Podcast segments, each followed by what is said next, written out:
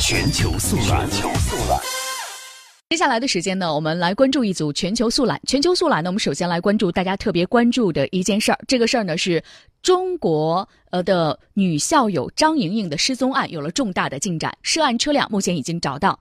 美国联邦调查局呢拒绝透露有关调查的相关细节。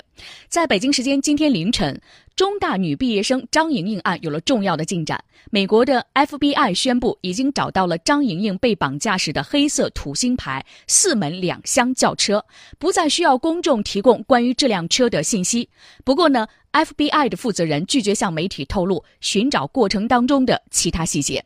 回顾一下，六月九号下午的两点多，张莹莹和嫌疑人攀谈了二十七秒钟之后，上了这辆黑色的轿车，从此就失去了联系。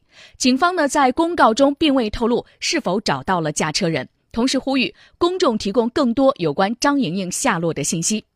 FBI 此前曾经发布公告，将案件定性为绑架。而驾驶着那辆黑色土星汽车的司机是个白人男性。他在和张莹莹攀谈之前，曾经在附近的区域转悠了好几圈。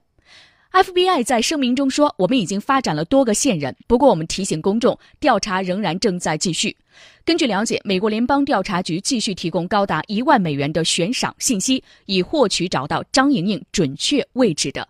信息，有关这个事件，我们将持续进行关注。我们也期待能够尽早的查到张莹莹的下落。